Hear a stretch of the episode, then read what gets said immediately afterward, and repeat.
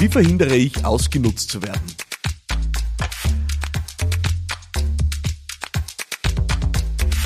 Die Frage ist mir ein besonderes Anliegen. Ich habe sie von der Petra bekommen über meine WhatsApp-Line unter 0676 333 1555. Da kannst auch du mir deine Frage hinschicken. Ich würde mich sehr freuen. Dann ist sie vielleicht nächste Woche schon hier bei Business Gladiators Unplugged uh, on Air in meinem Podcast von mir beantwortet. Heute geht es um die Frage von der Petra. Uh, da hören wir jetzt gemeinsam ganz kurz rein. Hallo Philipp, da ist die Petra.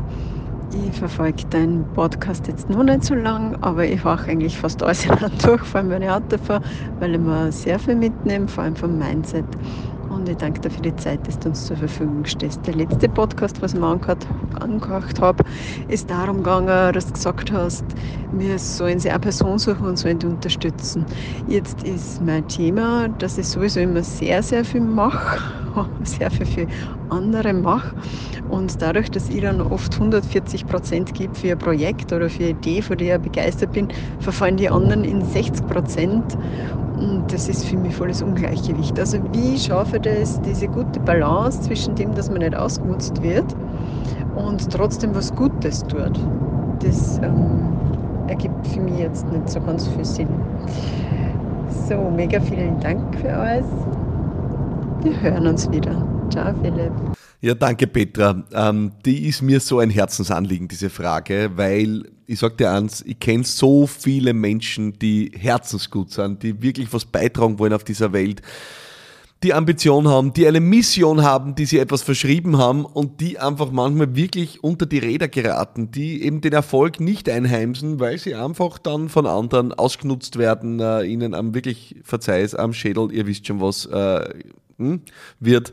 Ähm, und es bricht mir das Herz, weil ich sag dir eines, ich liebe Menschen, die Großes bewegen wollen. Und Menschen, die Großes bewegen wollen, haben im Regelfall wirklich eine Sache, eine Idee, äh, der sie sich verschrieben haben. Äh, und ich möchte diese Menschen unterstützen, wirklich was zu schaffen. Und dazu gehört auch eine Antwort auf die Frage zu finden, die uns die Petra hier gestellt hat, nämlich wie kann ich was beitragen, ohne dabei ausgenutzt zu werden? Wie kann ich was Gutes tun, ohne ausgenutzt zu werden? Und die Frage möchte ich liebend gern beantworten. Der erste und entscheidende Punkt ist, ähm, Lass dich nicht entmutigen. Grundsätzlich, äh, was beizutragen, ist etwas Gutes. Die Ambition, Nutzen stiften zu wollen, was für andere tun zu wollen, ist der wirksamste und beste Antrieb zum Erfolg. Die größten Dinge auf dieser Welt sind entstanden, weil jemand was besser machen will für andere. Business heißt mehr für andere tun. Ja, das ist Business. Mehrwert stiften und damit Business erzeugen. Das heißt, du hast so viel mehr Erfolgschance, wenn du einen Antrieb hast, dass du was beitragen willst, was, was äh, ja, für andere erreichen willst, für andere verbessern willst, verbessert es deine Erfolgschancen ungemein, versus wenn du mit absolut ausschließlichen Ego-Zielen am Werk bist, wo du sagst, ja, ich möchte halt reich werden, ich möchte berühmt werden, weil diese Ego-Ziele interessieren niemanden. Warum soll dich jemand unterstützen auf deinem Weg, wenn du dich nur für dich interessierst? Wenn du aber so jemand bist wie die Petra, äh, die sagt, äh, ich will was beitragen für andere, ich will was Gutes tun, haben Menschen allen Grund, dich zu unterstützen. Und dann entsteht was Großes, dann entsteht Bewegung, dann entsteht Zustrom, dann entsteht Anziehungskraft. Das heißt, was beitragen wollen, was Gutes tun wollen, was verändern, was bewirken wollen, ist ein herausragender Antrieb für geschäftlichen Erfolg. Punkt. Zweiter Punkt, und jetzt kommt sozusagen das Aber. Ja, aber es ist Unternehmertum. Es ist Unternehmertum und das ist das, was ich dir empfehle, in deinem Selbstbild zu ändern. Ja. Die meisten von uns sind noch nicht in der Lage, sich als Philanthropinnen und Philanthropen in ihrem Selbstbild zu verstehen. Ja, Bill Gates, der 100 Milliarden auf der Seite hat und der sagt, also ich muss schauen, dass ich in dem Leben noch fertig wäre, äh, dass ich die Kohle irgendwie los wäre und ich glaube, es könnte hart werden, dass sich das ausgeht. In der Situation seid ihr alle nicht. Ja, und wenn du in der Situation bist, eine Ehre, dass du hier dabei bist in diesem Podcast, äh, fühle ich bestärkt, du was Gutes, aber ich behaupte, die meisten, die da jetzt zuhören, ich sag sogar alle, in der Situation bist du noch nicht. Ja, dass du sagst, ich weiß schon gar nicht mehr wohin mit der Marie. Äh, bitte, ich widme mein Leben der Philanthropie und schaue einfach, dass ich das Geld noch irgendwie rauskriege. Wenn das ist, dann go for it. Dann, dann stopp den Podcast und gib's Geld aus für gute Dinge. Wenn du dort noch nicht bist, dann empfehle ich dir ein anderes Selbstbild. Nämlich nicht das Selbstbild einer Philanthropin, eines Philanthropen, sondern das Selbstbild eines Unternehmers, einer Unternehmerin. Und jetzt kommen wir auf eine spannende Debatte, die in vielen Fronten gerade geführt wird, ja. Da geht es um Nachhaltigkeit. Unternehmertum ist für mich der Inbegriff der Nachhaltigkeit. Warum? Unternehmertum kann nachhaltig, das heißt auf Dauer, nur dann funktionieren, wenn Input und Output in Balance steht, wenn Ressourcen, die rausgehen, mit den Ressourcen, die reinkommen, gut zusammenpassen. Ein Unternehmen, das auf Dauer mehr ausgibt und mehr investiert, als es hat, wird irgendwann bankrott gehen. Wenn es bankrott ist, kann es nichts Gutes mehr tun. Das heißt, die Voraussetzung für ein Unternehmen, dass es was Gutes tut, ist, dass es im Business ist. Voraussetzung dafür, dass es im Business ist, ist, dass es eine solide Rechnung hat von, was trage ich bei und was kriege ich dafür. Das heißt, eine ökonomische Rechnung anzustellen, was trage ich bei, was ist meine Leistung wert, ja, und was kriege ich und beanspruche ich dafür, ist nicht nur kapitalistisch, sondern es ist höchst nachhaltig und ich würde noch einen Schritt weiter gehen, würde sagen, es ist höchst philanthropisch, weil die Leute, die was Gutes tun, was bewirken, dafür ein Geld verlangen, Geld dafür kriegen und es damit dazu führt, dass sie es länger und auf Dauer auch wirklich weiter tun können, das sind diejenigen, die dauerhaft einen Beitrag für diese Welt leisten.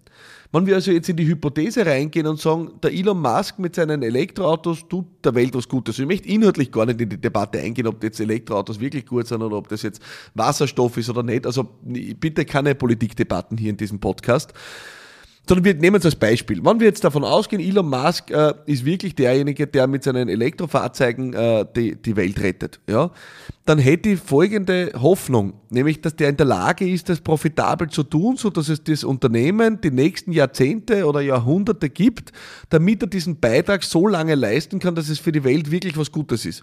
Weil was passiert, wenn der Elon Musk jetzt sie versteht als ausschließlicher Philanthrop und sagt, ich tue nur was Gutes und ich verschenke die Autos?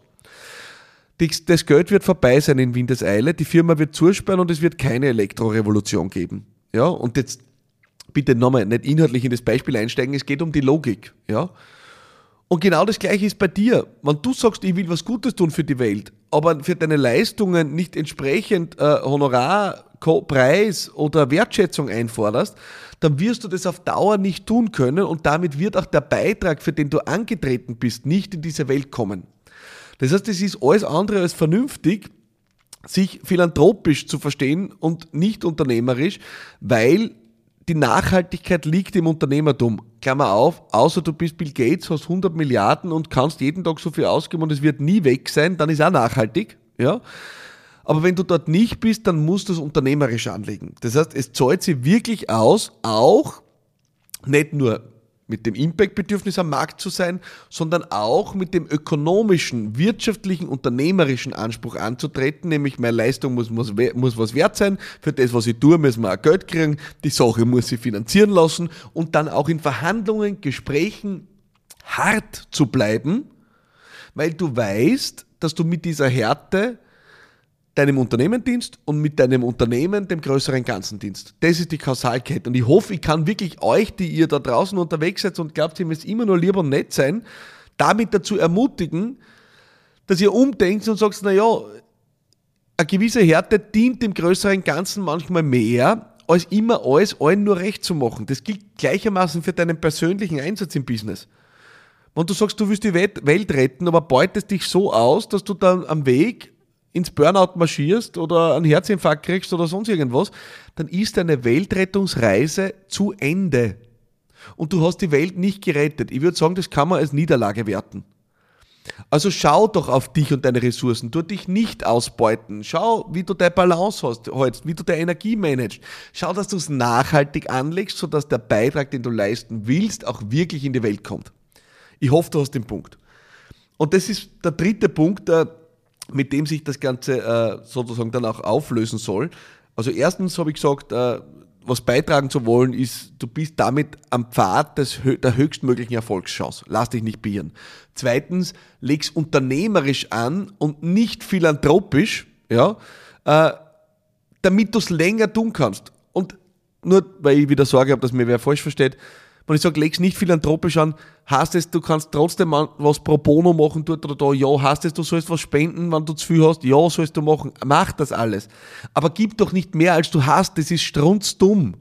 Weil dann wirst du am Ende nichts mehr geben können. Wenn du im Flugzeug fliegst, ist eine ganz schlichte Sache. Hör das nächste Mal genau hin.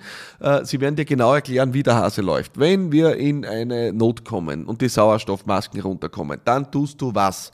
Du legst die Sauerstoffmaske zuerst dir selber an und dann den anderen.